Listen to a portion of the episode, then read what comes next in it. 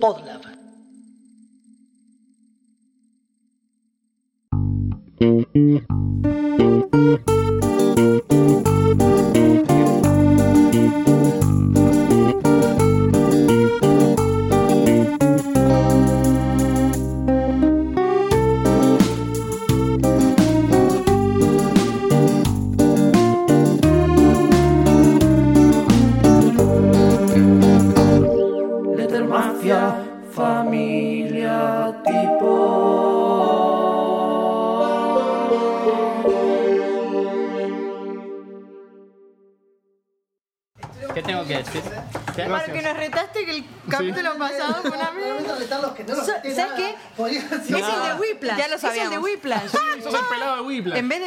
Chicos, tienen Sacate la máscara. Dijeron como no sé "Esto cómo empezar. ¿De qué, qué vamos a hablar ahora? No, estuvieron muy bien, realmente la diferencia con el último capítulo que fue una mierda. Mirá de quién te burlaste, Barney.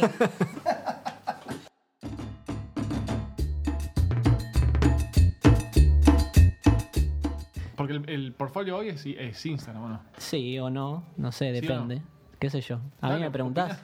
No, no sé. Estamos hablando. Yo no sé de redes sociales, soy el peor de esta mesa. Para mí- redes No, no, sociales. yo soy el peor. Eh, es una gran herramienta. No sé cuánta gente mira tu web hoy.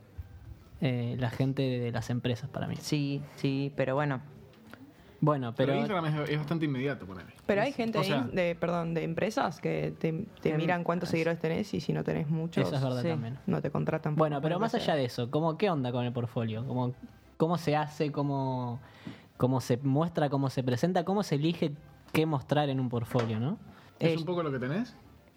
mm, yo creo que, al, o sea, Depende de la instancia en la que, o sea, en la que estés, porque es lo que querés hacer y no hiciste nada todavía, digo, tenés que mostrar lo que tenés. Bueno, pero poco. por eso, O sea, ahí lo primero y principal es que yo creo que a vos te llaman por lo que ven que vos haces. O sea, vos podés ser buenísimo haciendo, no sé, letras, pero Como te ven, si... te tratan, ¿eh? Sí. Tal cual. Pasa que, al, ¿cómo alguien va a confiar en tu laburo si no lo mostrás? Por ejemplo, yo te puedo decir, yo hago las mejores letras de la historia. Bueno, a ver. Bueno, a ver. No, no hice nada, no tengo nada para Sí. Pero que... Y es como... Sí, no, aparte que, Claro. eh, aparte que nos ha pasado creo a todos, no, porque yo hago letras de tal manera, sobre pizarra. Ah, bueno, ¿y cómo? No sé, como, ah, ¿y haces graffiti? No, no hago graffiti. No, Ah, aparte ¿y andás a ver qué es lo que entiende el cliente por Sí. graffiti, entre comillas, Sí. ¿entendés? No, bueno, y ese tip de, de que mostrar lo que uno quiere laburar, como que nunca nos lo dijeron en la carrera, eso, nunca nada. Sí, a mí me pasó que, o sea, al principio era, bueno, tu portfolio lo haces con los trabajos que tenés de la facultad y la verdad que los trabajos de la facultad tienen mucho que desear. Y los clientes que atraes de los trabajos de la facultad también. No, pero también tal vez lo que pasa es que cuando vos apenas salís de la facultad, tal vez no estás tan seguro de lo que querés hacer. Sí. Tal vez es como que con el tiempo vos vas desarrollando, te vas, o sea, al principio vas tomando los laburos que, que llegan y tal vez ahí un día agarrás uno que te gustó algo en particular y, y empezás a, a practicar o a hacer cosas por tu cuenta y ahí vas diciendo, che, esto me gusta más, me gusta más, me gusta más, hasta que un día descubrís que quieres hacer eso. Pero bueno, yo creo que si vos querés trabajar de algo en particular, probablemente tengas que mostrar que vos sos bueno en eso si querés que te llamen para eso, digamos. Claro, como que lo importante sea no quedarte en tu zona de confort de, bueno, ya tuve trabajos, ya me mostré y sigo con esto, eh, porque te sale cómodo, porque te sale, ¿no? Sí, bueno, y ponele cuando ya sos un profesional y ya hiciste un montón de laburos y haces lo que te gusta hacer, ponele. Está bien quedarse con eso, como bueno, yo hago esto y no sé si hago la plancha, pero la gente me conoce porque soy re grosso en esto. O seguir buscando, expandirse, no sé, como cada vez llevar un poco más allá el límite. Creo que la, raza de los diseñadores naturalmente es como inquieta y siempre busca algo más. Eh, creo que cuando te sale algo y, lo disfrutás, está bien desarrollarte en eso, pero naturalmente vamos a, a tender siempre a, a buscar algo más nuevo. De hecho, tenemos que aprender a usar programas que se actualizan y tenés que estar todo el tiempo ahí eh, aprendiendo cosas nuevas. Entonces, o sea, es parte necesaria del laburo. ¿Qué pasa con los famosos side projects o las cosas que uno hace fuera del, del trabajo profesional? Justo iba a hablar de eso. Paula ayer eh, en un momento dice que, bueno, ella todo el tiempo está con los side projects, ¿no? O sea, con estos proyectos que hace porque le apasionan o porque le gusta, porque generó curiosidad. Y en un momento le preguntaron, no sé si ubican eso- esos trabajos que ella hacía los mapas a mano y Sí. que como que lo hacía Los de que, los memoria. que muestra en la serie en Abstract. Sí, ahí. Eh, ella en un momento dice, bueno, ¿por qué los dejaste de hacer? Y porque me pagaron. Como que, o sea, ella eh, en un momento, si bien su side project tenía como objetivo, digamos, venderse en algún punto, asumo, eh, en el momento que ya llegó ahí, o sea, que le, le explotó todo y que ya lo sabía hacer, es como, bueno, ahora quiero hacer otra cosa. Otra cosa. Bueno, está bien. Eh, Igual creo que es un momento, pero en el, ese momento en el que te llaman para hacer eso que vos, tipo el trabajo soñado, no sé si el trabajo soñado, pero te dicen, che, quiero esto, no sé qué, o te dan libertad, creo que es gratificante, ¿no? Cuando, por más, ya después si te llaman siempre para hacer lo mismo, probablemente Claro, quieras bueno, hacer es- otra claro, cosa. ese es un tema también. Como lo que decías vos, ¿no? Como que, bueno, tal vez nos aburrimos fácil o en, en- en- en un punto determinado tenemos que empezar a buscar otra cosa o queremos hacer otra cosa. Creo que tiene que ver con cuál es el objetivo de lo que eh, cuál es el objetivo final por el cual lo estás haciendo. O sea, yo creo que en este caso, ponete Paula, Paula ayer dijo esto porque su objetivo no era que le paguen o que eso sea una fuente de ingresos, sino que era como esto de experimentar, de explorar la pintura, o de explorar el, el cuadro, explorar como los cuadros eran gigantes. No, es que hay algo también que tiene que ver con lo que es la consecuencia de. No, a veces uno está haciendo cosas que le parecen geniales y que te gustan y que te gratifican. Y en ese proceso vos haces un montón de cosas. Y eso es lo termina siendo lo que te lleva a, no sé, que Paula ayer le paguen por hacer otras cosas. Porque uno no se da cuenta de lo que está haciendo por ahí en el medio de, estás ahí en el cachengue, está bailando y nada, pasan cosas. Y de repente te contratan, no sé, viene una mega empresa y te dice, che, yo quiero que hagas esto.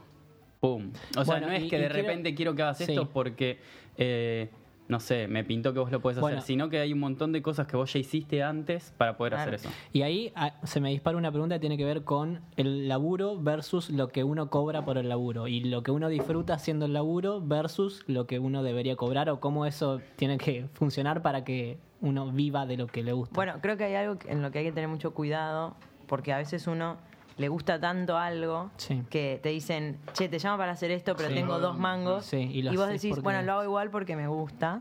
Que no es que digo esté mal, porque de última, si lo disfrutás, qué sé yo. Sí. Pero el tema es que después no se haga como una costumbre el hecho de decir, me encantan todos los trabajos por los que me llaman, pero no puedo vivir de esto. Sí. Porque justamente cuando vos haces algo y si lo haces bien y si lo haces con pasión y está buenísimo y todo, eso también merece su, Está bueno el triángulo del que habla Laura Barsky, ¿no? Que es portfolio, guita y placer, ¿era? O como que me guste hacerlo. Sí. Eh, que tiene que cualquier trabajo tiene que cumplir dos de esas tres. Si te da poca guita, pero lo vas a disfrutar y te va a dar mucho portfolio, hacelo. Si te da un montón de guita, lo vas a disfrutar más o menos, pero bueno, y así, como que por lo menos dos de los tres.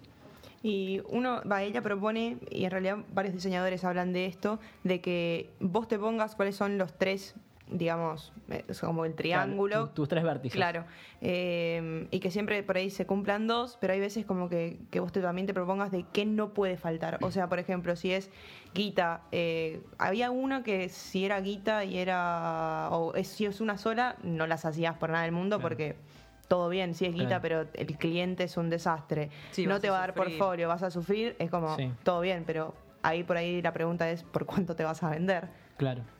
Sí, bueno, y un tema del que estamos, del que venimos hablando en los episodios anteriores, esta cuestión de ser la oveja negra, ir en contra de la corriente, etcétera, etcétera. A la hora de tener un portfolio, ¿es tal vez estratégico tener un estilo? Mostrarse como, bueno, yo soy especialista en esto, quiero que ser el mejor o venderme al menos como el mejor en esto. O está copado, no, yo puedo hacer esto, esto, esto, lo otro. Yo creo que cualquiera de los, o sea, vos puedes decir, yo solo me enfoco en algo muy particular o yo tengo variedad, pero me parece que es clave ser muy bueno en, en cualquier, o sea, o en algo en particular o en todo, pero no me parece como una estrategia decir, bueno, yo hago de todo, pero más o menos. Claro. No, o sea, creo que la parte... Sí, también es como te vendés, ¿no? Exacto, O es sea- que el- cómo te vendés es, es el 90% de todo. ¿Cuántos artistas, con artistas entre comillas, conocemos que capaz no son mm, tan buenos o no es lo que nosotros respetamos tanto, pero reconoces que se vende bárbaro? Sí. No quiero, o sea, dar nombres. Da nombres, da nombres. No, no, pero por ejemplo... Ponete, dale un poquito. Bueno, si igual no lo va a escuchar. Eh, Lauren Home. Sí. Yo creo que como letrista Me. O sea, mi, claro. Una más. Pero la mina se vende tremendo. Sí, o sea, a nivel comercial es zarpada. Entonces, y su amigo Stefan Kunz también. Uf. Bueno, pero Stefan Kunz es mucho mejor a nivel eh, Técnico. O sea, hace lindas letras, no es que eh, tiene conocimientos, mejor que Lauren Holmes seguro. Puede ser, sí, pero... Pero sí, eso digo, como que cómo te vendés es clave. Más para a- nosotros porque somos como muy específicos en como muy nerds. ¿Y dónde se aprende cosas. eso? A venderse. ¿Dónde aprendes a venderte vos? Como, Eh, y- como producto. En Hay- la calle. Hay algo que igual A los medio que golpes. en la facultad te lo dicen sin decírtelo, que para mí lo aprendés ya cuando estás yendo al final. Eso de cómo hacer, cómo hacer encuadres, cómo empezar a mostrar las cosas, cómo son cosas que uno dice, uy, qué paja hacer esto. No, yo sentí y que, que es la parte bolas. clave para. No, es que no te dicen, che, esto, hacelo, que esto te va- es la posta No. para después venderte en tu portfolio. No, es como mostrar tus laburos, qué sé yo. Y hay una parte antes que es como registrar el proceso, registrar lo que haces, sacar Igual, fotos perdón, copadas, eh. empezar a pensar cómo vas a mostrar eso, pues se lo vas a mostrar a alguien. Sí, pero no todos te dicen así. Yo, sal- yo siento que Nadie salí absolutamente en bolas y que después de la carrera necesité X años para entender cómo tenía que hacer todo eso que nunca me dijeron, a ese nivel. Para mí tiene que ver con dos cosas. Una que es un poco más, eh, voy a decir espiritual, pero no quiero decir espiritual, pero tiene que ver con la valoración, con esto de, o sea, una cosa es tener trabajos hermosos, pero si vos no lo ves, y no, o sea, si no sabes cómo mostrarlo, y ni siquiera ves que lo que estás haciendo, que tiene calidad, que está bueno, que puede venderse. Después está la parte empresarial, creo, o sea, la parte más marketinera, de a quién le estás hablando, porque capaz tenés un portfolio increíble, pero no, no estás sabiendo, eh, Sí. sabiendo, a dónde mandarlo, dónde mostrarlo. Bueno, es que para mí, uy, Mel se murió. Mel se acaba de quebrar una pierna. No. De- decí que no la uso.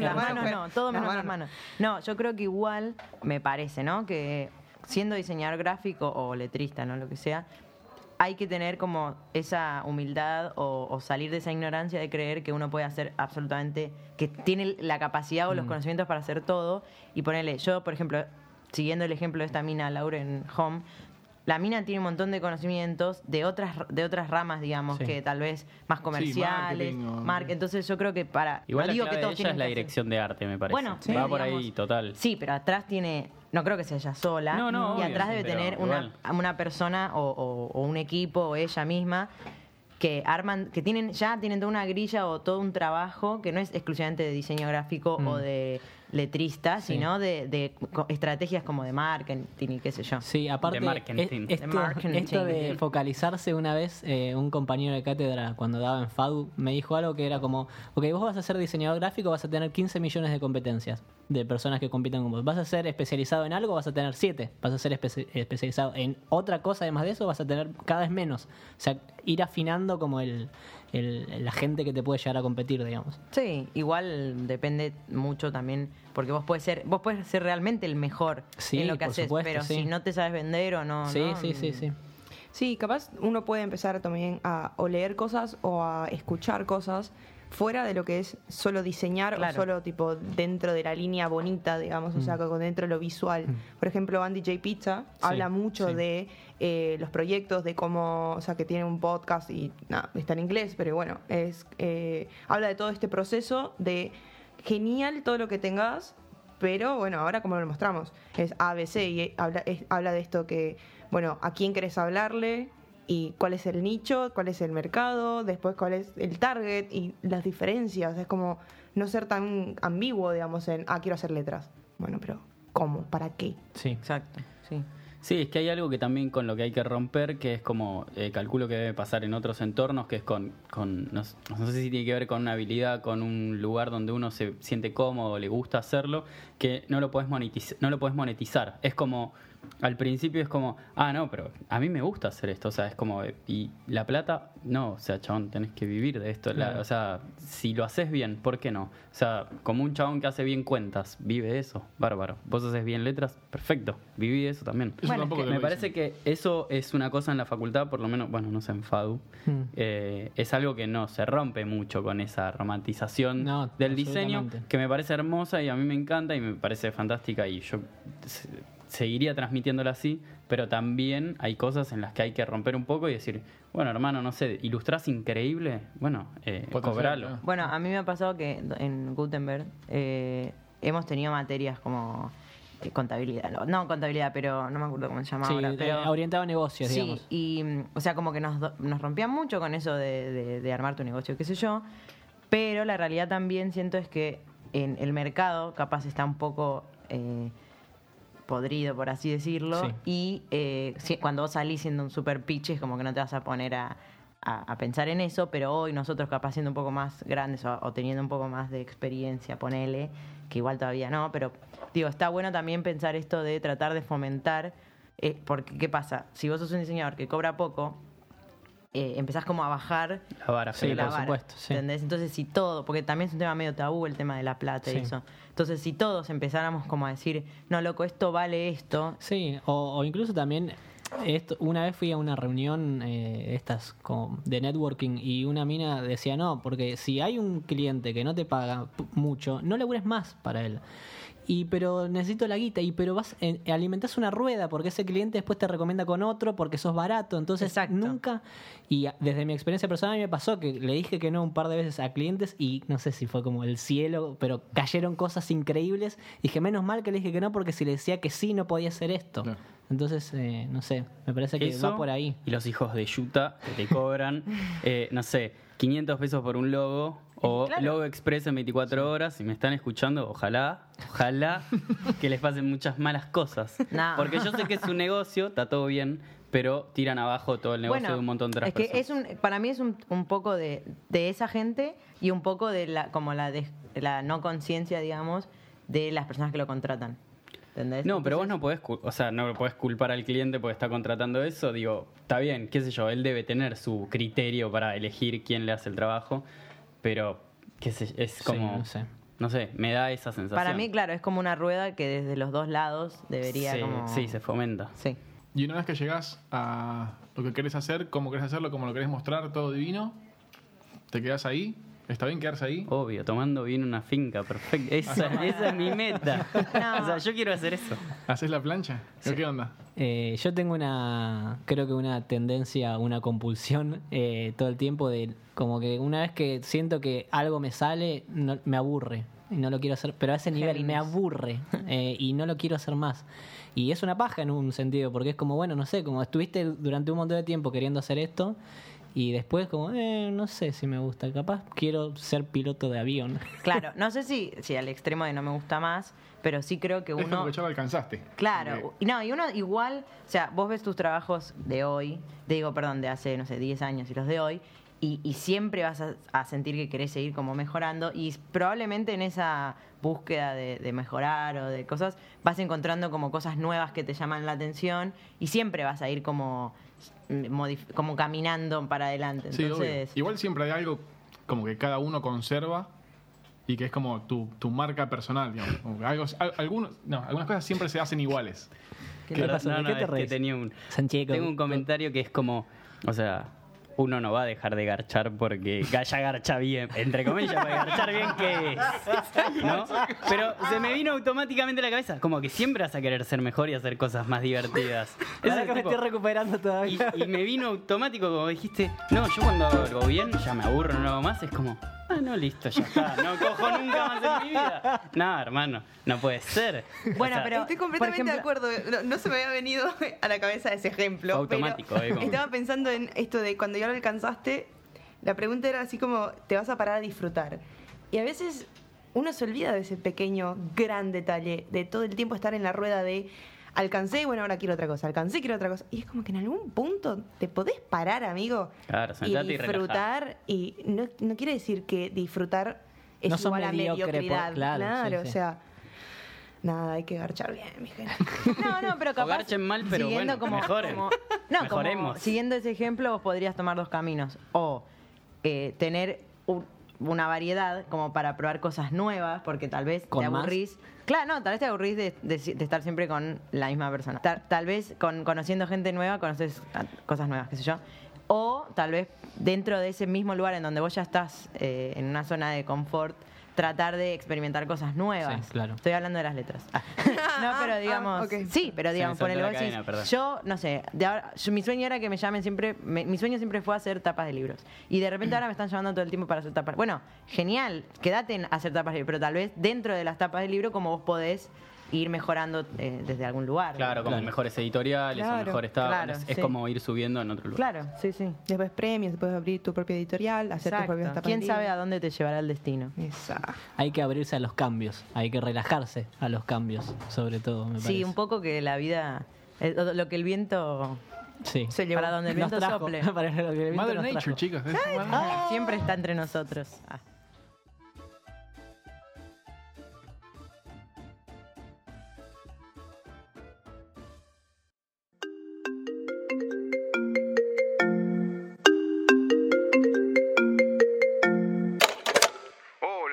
Hola, Carito. Hola, ¿cómo pa? ¿todo bien? Todo bien, acá arreglando el XT. Vos sabés que no. Ay, por La Dios. enchufé, me salió humo por otro lado. Sí, sí, te voy a regalar una compu. Bueno. Che, escúchame una cosa. El otro día, ¿sabes qué peli vi? ¿Cuál? Eh, ¿Viste que vos sos refana de Queen? Sí. Bueno, la peli de Queen, ¿la viste? ¿Sabés que la vi, no la pude ver entera, pero vi un montón de partes. No, no la pude, pero ¿sabés qué? Me encantó, la quiero terminar de ver.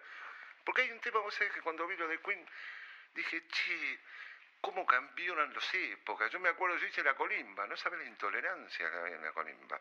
O sea, en la colimba sí eras homosexual, si, si eras medio negro, si eras judío, si, si, si, no sé, si cualquier cosa era terrible, no te permitían nada, te castigaban, te daban con todo, o sea, cambió mucho y eso, eso a mí me gusta, ¿ves? Eso a mí me gusta porque en mi época eran todos muy intolerantes, muy, muy intolerantes. Más, recuerdo que tenía un amigo judío, pobrecito, que eh, iba al colegio y constantemente, constantemente lo cargaban, le pegaban, el tipo al final terminó dándole vergüenza a la religión de él, ¿viste? Creo que esto es una cosa muy buena de esta época, que la gente pueda ser un poco más tolerante, fundamentalmente tolerante. De hecho, te diría más, la tolerancia no solo en conceptos religiosos, en conceptos este, de sexualidad, con uno mismo. Vos sabés que hay un, un artículo de Freud que se llama Los que fracasan al triunfar. O sea, la intolerancia con uno mismo. Y sí, sí, y, y la voy a terminar de ver, pero vos tenés que ver otras películas que yo te voy a decir si te gusta Ah, el tema. bueno, para, para. Vamos a hacer una cosa. Vamos a hacer el top 5, 6, no sé, lo- las que vos quieras, de Eduardo Marando para sacar tu mente retrógrada. eh, Totalmente. Dale, a ver, va. Y mira, de las que me acuerdo tenés El Código Enigma, Camila, que es una película argentina, donde un sacerdote, eh, The Help, después Figuras Ocultas, no sé si la viste, eh, Green Book, Green Book. Muy buena, esa la vi, es muy viste? buena. Sí, me gustó Es mu- es mucho. ¿Y Milk, la viste? Sí, Bueno. John Penn. Bueno, todo eso, la, la verdad, te tengo que felicitar, porque vos sos parte de esta generación. La nuestra fue, en ese aspecto, un desastre. Bueno, gracias, papi, te quiero. Yo también, mi amor. Te da que sigo con la XT, después te... dale, dale, chao.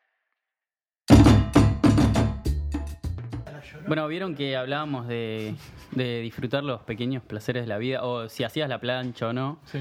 Hay una película que tiene mucho que ver con eso, que es de Russell Crowe, que se llama A Good Year.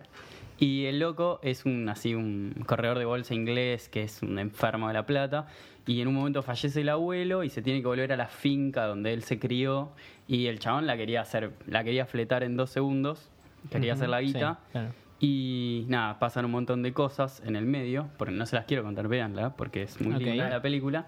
Y el chabón básicamente termina tomando vino, encamado con una francesa divina, con el mejor vino de Francia, Ok, tipo... bien. Está bien, te dice, disfrutemos de las cosas simples de la vida, ¿no? No es que se toma un café acá, el café Cotortoni. No, no. Sí, sí, sí, chabón- claro, claro.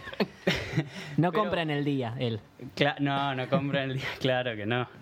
Pero bueno, tenía esto así como un jefe que le decía, no, mira, yo tengo una copia de un Rembrandt, pero la Lo que tengo en una... la plata. Claro, no Claro. la veo nunca porque está en una caja fuerte, tipo, Claro. y, sí, sí, sí, no sé qué decirte, hermano. Ay, qué odio esos jefes que, tipo, ah, todo está mal. Por más Claro. que seas un, no sé, que, ah, como Whiplash. Whiplash es, Whiplash, buena peli. eh, es el, el jefe, ese tipo, el pelado, es, o sea, genera odio. ¿Hubiera sido tan malo si no fuera pelado?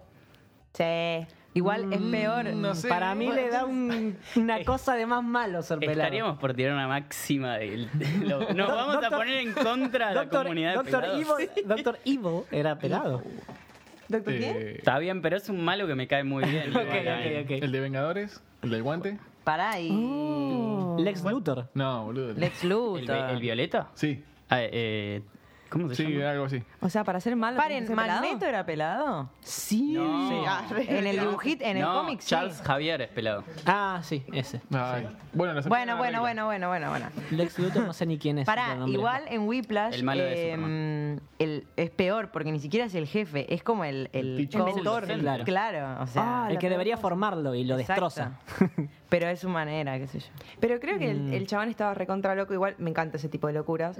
Porque te destroza, pero vos a partir de ese destrozo, en vez de estar llorando por los rincones, el tipo que hace va, sangra, se, no sé, lo chocan, él se presenta, lo recontra caga. y él va después y toca de la mejor manera. Y vos decís, te amo. Somos hijos del rigor, podemos decir. Ay, lastimosamente, para mí, puede ser.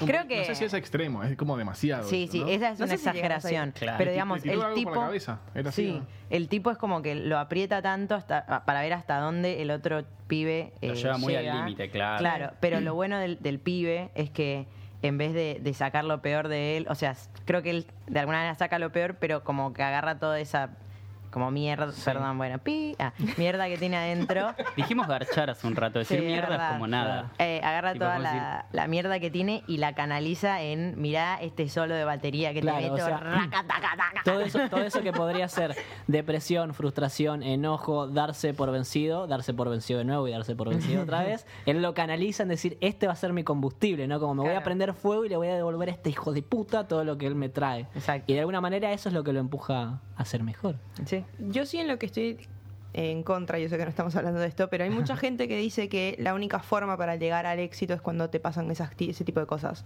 O cuando, digamos, cuando la pasas muy mal, entonces es por eso que vos vas a terminar siendo muy bueno. Yo estoy completamente en Sí, no estoy de acuerdo. Creo que depende de la gente. Hay gente que funciona eh, Sí. así y gente que capaz lo destrozás y, y le cagas toda la Sí, yo igual tengo una tenía. máxima para eso que capaz cualquier cosa, pero para mí si en tu vida nunca tuviste una relación de mierda, no vas a poder tener una buena relación. No es posible. Y la persona que lo haya hecho, te, te abraza, eso es lo más. Pasa que una cosa es aprender de eso y otra cosa es cuando vos ya en tu esencia te formaron así. Por ejemplo, Ah, bueno. el, Sí, eh, muy bien, el Carolina. pelado de Whiplash podría tomarse tranquilamente una cerveza con Luisito Rey. Esa. ¿No? Por ejemplo, el, ¿Quién el- es Luisito Rey? Perdón. Dai. El papá de Luis Miguel. Ah, mira. Duh. Bueno, y mm, no sé. sí. Creo que en la, en la. No sé si la vieron, pero en la serie en un momento No. el productor le dice como. Todo bien que tu papá era un hijo de puta y todo, pero realmente si no hubiese sido todo lo que. O sea, no hubiese hecho todo lo que hizo, vos capaz no, no eras Luis Miguel. digamos, como que el padre lo, lo. No estoy diciendo que está bien, ¿eh? Pero digo que. No estamos diciendo que el fin justifica los medios. Exacto, favor, pero digamos que hay, hay cosas que son fruto de eh, de eso, qué sé yo, de ese monstruo. Tal vez Luis Miguel no era tan feliz, pero bueno, que, no sé. No hizo tantas, tantas canciones. Claro, y creo que el papá de Luis Miguel se podría tomar una birra con el papá de Michael Jackson. Para mí son primos hermanos. ¿Qué? Son primos hermanos. Sí, olvídate. Son hermanos gemelos separados al nacer. Olvídate. sí. Sí, ¿Pero sí, es la única manera? O sea, Para mí no, yo estoy en desacuerdo con eso. Es más, eh, hasta lo llevé a terapia, este mismo tema sí. de, de, o sea, si tu historia o lo que te hicieron pasar, eh, o sea, estoy en desacuerdo en realidad o, mm, no sé, como negada a decir que, por ejemplo, el éxito de ciertas personas, por ejemplo, Steve Jobs, es como que, que su éxito fue porque lo abandonaron de nene, no. No. O sea, ¿Y el de Simba? no.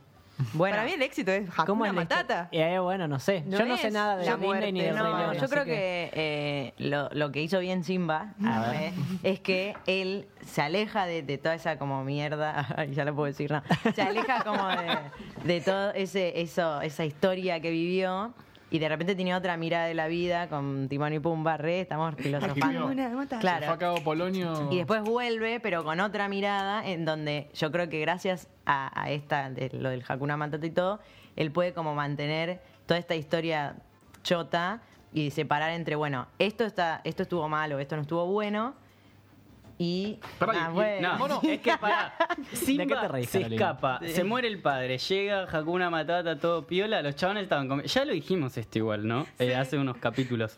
Eh, eh, Timón y Pumba estaban todo el día drogados. Claramente, Es obvio claramente. Que Simba llega, cae en ala, al final el chabón ya tiene melena, es un resurfer. Alto y le dice, hippie, ¿no? No, loco, surfer". Hakuna Matata, no quiero. Puta madre. Se emocionó demasiado. Y nada, bueno, Hakuna eh. ¿podemos cortar un segundo acá? No, no vamos a cortar. Eh, hola, ¿qué tal? Acá el productor de Familia Oh, Tipo. me gusta que esto esté sucediendo. Lo mejor que pasa en ese momento es que en el momento que, que aparece Nala y Simba le empieza a mostrar sus aptitudes positivas masculinas, Sí. se escucha una música que dice Esta noche es para amor. Amor.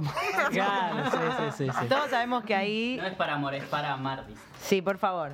No, bueno, pero eh, básicamente. Son los grandes eh, fails de Disney. Exacto, pero bueno, más allá de que obviamente es gracias a la droga y el- la conclusión es que todos tenemos que drogarnos para No, ser no, no, mejores. No, no, era no. ese, no era. No, ah, no, no. Bueno, Volvé a empezar, por favor. No, a lo que voy es eso, de como que el chabón puede separar todo esto malo que le pasó o utilizarlo. Es más, hay una escena en donde está Rafiki, no sé quién saben quién es, Sí, que es como el mono mentor. hace- Yeah. Ese es Ese. el que más drogas consume, digámoslo también. Exacto. Cuando-. ¿Querés contar vos la No, escena? no, Es como el viejo de Kung Fu. Bueno, en un momento, cuando, vi- cuando vuelve Simba, eh, Rafiki como que le hace toda una, una psicología así, qué sé yo, y en un momento le pega como con un palo y como que el chon le dice, ¿qué haces? Le Dice, hace no, porque vos tenés que de aprender del pasado. Y no sé qué cosa, y después le quiere volver a pegar y el chabón como que lo esquiva y se ves, aprendiste. Entonces es como decir, dejar lo que pasó en el pasado atrás. Podemos poner Sí, en esta, igual- esta parte del sonido del el diálogo El- entre. No, Viste que están el en la- diálogo. ¿Puedes aprender de él? Bueno, nada, pero digamos, todo eso malo que te... O sea, si él se hubiese quedado con no, porque mi Sí, papá igual se murió, igual como, para mí no le pasaban tantas cosas malas así. Dale. ¿Vos no viste el Rey León? Sí, lo vi, Bueno, pero lo no vi te una vez cuando era niño. ¿qué sé yo? Vamos a Yo sé hablar que la gente me quiere menos por eso, que le pero no pasaban sé. a Simba. A ver. Primero, el chabón arranca con, diciendo, Simba, todo lo que toca el sol es tuyo. Ya le cagó la vida, ya Sí, es eso como está tiene bueno, que sí, ser el sí. rey de todo. Después, se va, se cree el personaje, se va con Nala ahí, lo cagan a palos a Sasu, se cae en un cementerio de elefantes, lo corretean unas hienas, todo mal. Te querías levantar una mina, salió como el orto. Después de eso, se muere tu viejo. Y por algo que crees que es tu culpa Y encima. que es tu culpa y después te vas a comer hongos a África, a la- Ok. al norte de África. Tenía todos los problemas, Simba. Sí, obvio. no sé. Para mí no sé si vieron la peli Hombres de Honor que la pasaban todo el tiempo en Telefe, todos los días. Ese chabón tenía todas las de perder. Ese chabón eh, estaba en la armada y le decían vos vas a ser cocinero porque sos negro y no podés lograr tus sueños. Ese chabón es el que se sobrepuso. Para mí, opino, humildemente. El que el chabón que eh, bueno, el problema es que te corre una hienita en el cementerio. Eh, ah. ese, ese también tuvo un personaje así, una figura como que lo, lo ponía ahí al límite. porque era Robert De Niro. ¿era que estaba? Sí, sí, Como que decía, no, vos no, vos no, vos no, pero él sabía que sí. claro, claro. Como que lo estaba probando, Sí, digamos. exacto, sí, sí, sí.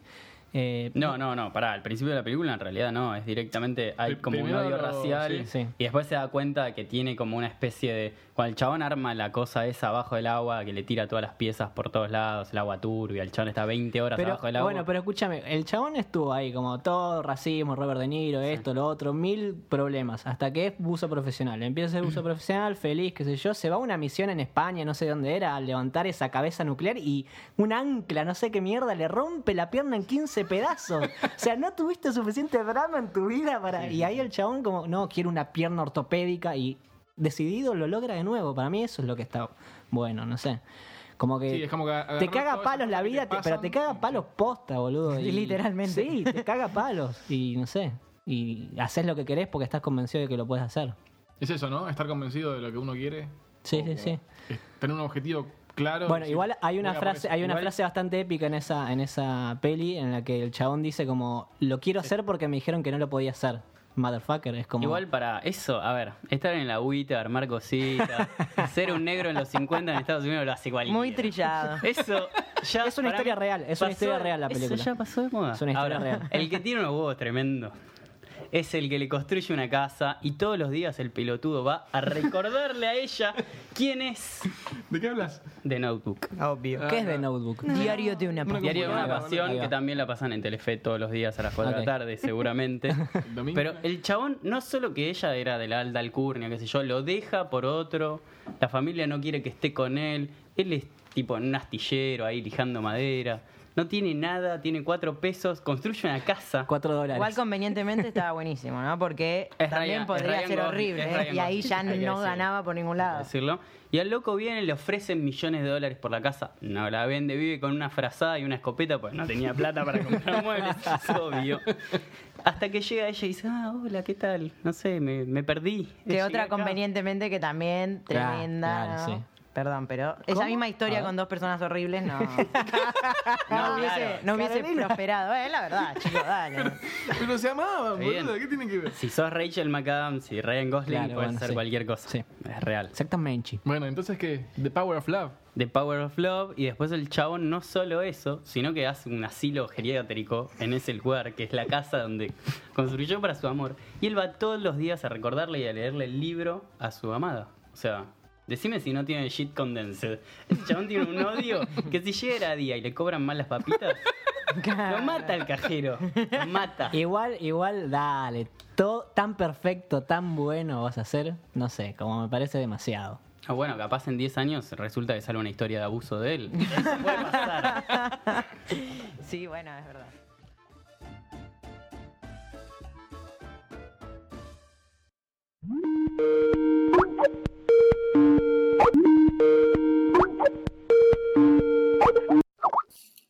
Hola, Meli. Hola Mari, ¿cómo, ¿Cómo estás? Bien, ¿vos? Muy bien. un Siempre estamos siempre con una voz descansadas las dos. Y aparte son dos horarios distintos porque tenemos cinco horas de diferencia.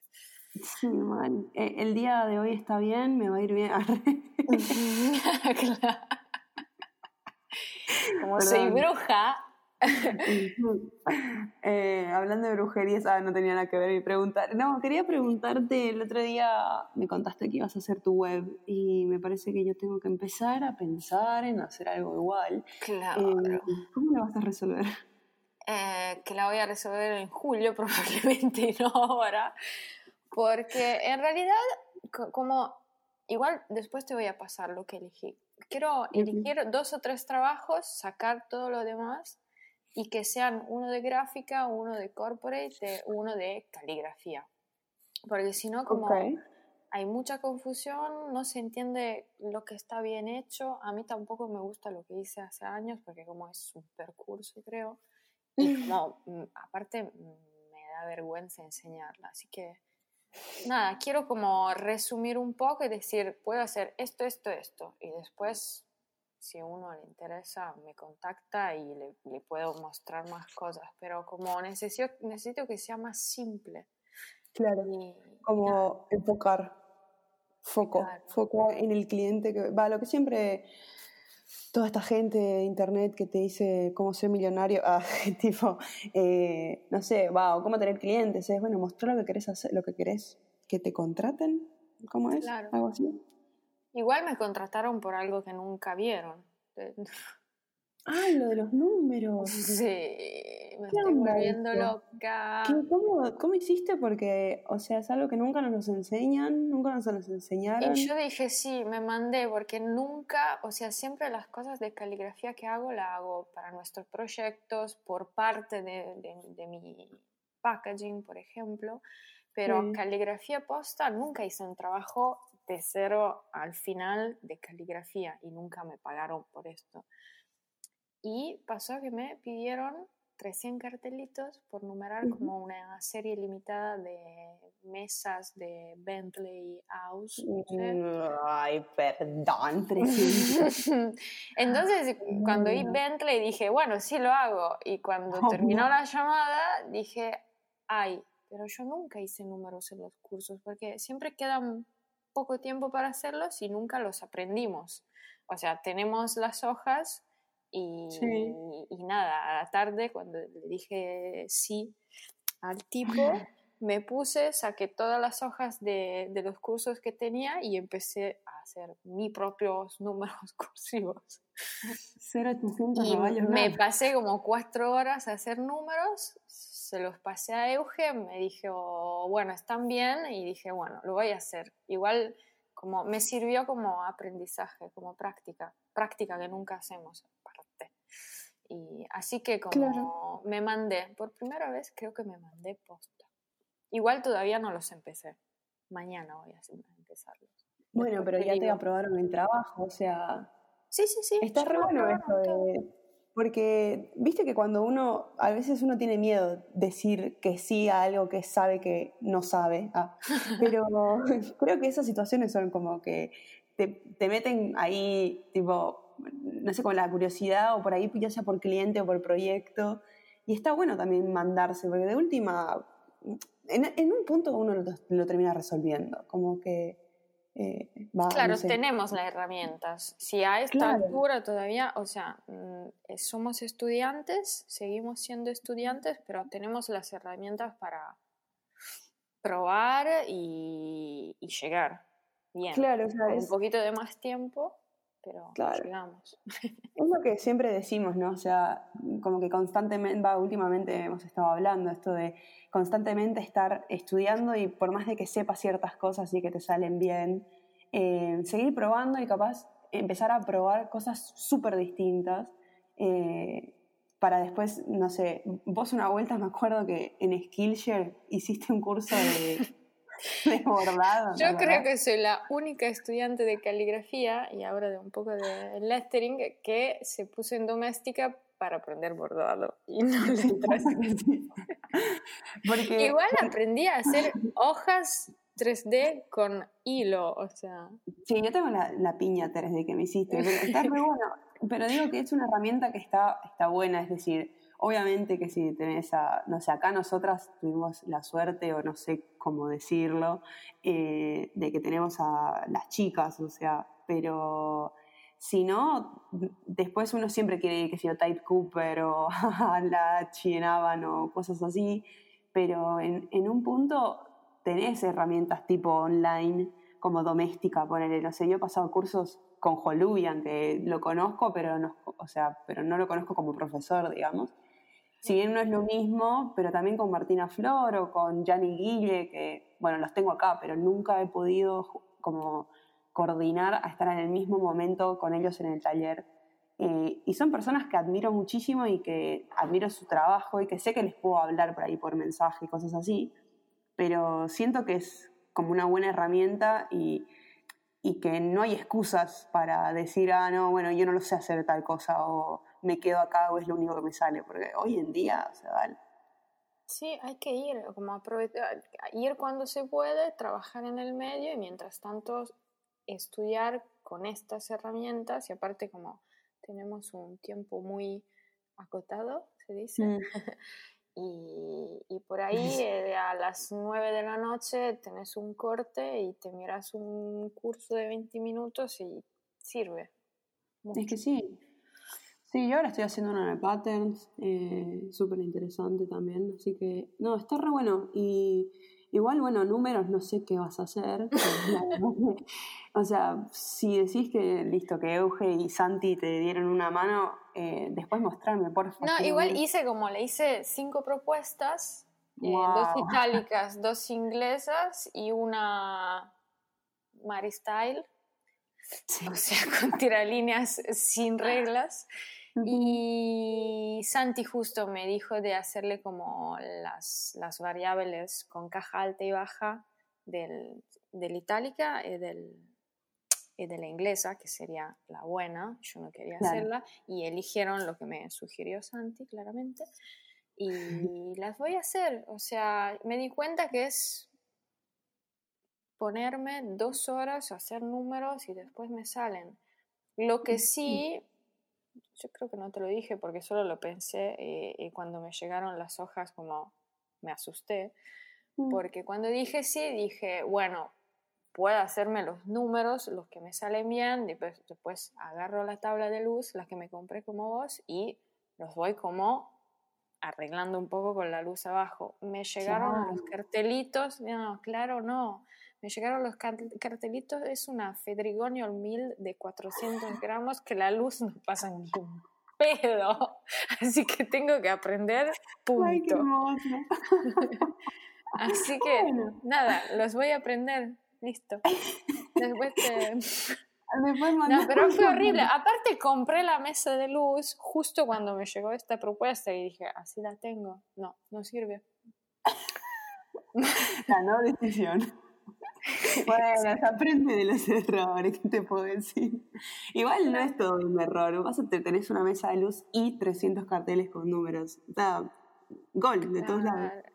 Sí, Ay, qué ahora- bien. Después mándame. Bueno, vemos. Mañana voy a empezar a hacerlos igual porque como me atrasé un poco. Ay, buena suerte. Y después nada. Qué buena suerte, juro. Es un poco largo, pero me sale. Sobre, sobre todo el 3. Me sale el 3. Así que. Bueno, bien. Bien, bien, bien. Y ver, nada, después te mando, te mando fotos y así me dicen cómo van. Igual le pedí a, a la imprenta que me hicieran como sobre 100, 40 más, porque se me como... Y me dijeron, pero ¿cómo querés 40 más? Sí, porque, sabes, de la caligrafía siempre depende, depende de cómo es la tinta, el aire, si hay humedad, cómo está hecha la- la- el papel, que está hecha a mano, tiene las fibras que no están perfectas, absorbe, absorbe de manera distinta. No sé, le conté unas cosas que necesitaba. Tiraste más, data. más cartelitos. más cartelitos para los calígrafos. Más Pero chao. 40 es 10%, o sea, eh, se tiene que pedir un 30% mínimo. Que se ponga las pilas, Bentley. Ah, y no, igual yo sobre 300 pedí 20 más cada uno, entonces 60 más, algo así. ¿Qué onda, viejo? Ya se fueron todos. Uno no puede ir al baño tranquilo en este podcast al final. Che, Nico, mira, estuve escuchando, estuve pensando en realidad lo que estuvimos hablando en este episodio. eh, de nada, de salir del lugar eh, cómodo, de la zona de confort. Hay una canción de David Bowie que me gusta mucho, que se llama Changes, seguramente la conoces. Que nada, está súper interesante lo que dice en la letra, pero para mí lo más copado es que tiene un estribillo muy pegadizo y que cada vez que estás ahí atravesando un momento de cambios, incertidumbre o miedo por lo nuevo, te va a sonar esa canción. Así que nada, buscala, googleate la letra porque está re bueno lo que dice, onda, cosas re profundas de enfrentarse uno mismo y después el domingo que viene me contás. Letter Mafia es un colectivo de diseñadores especializados en tipografía, caligrafía y lettering, integrado por Jason Lehman, Melissa Cronenbold, Santiago Friera, Carolina Marando, Maximiliano Vitor, Jimena Jiménez y María Elena. Familia Tipo es una producción de Podlab para Letter Mafia. Si querés escuchar más podcasts fantabulosos como este, seguilos en sus redes que son arroba Podlab Media y entérate de todas sus novedades. Por último, agradecemos a Radio en Casa, el mejor lugar del mundo para grabar tu podcast, y a Bernie Abad, un ser de luz, que además es el músico autor de nuestro tema de apertura.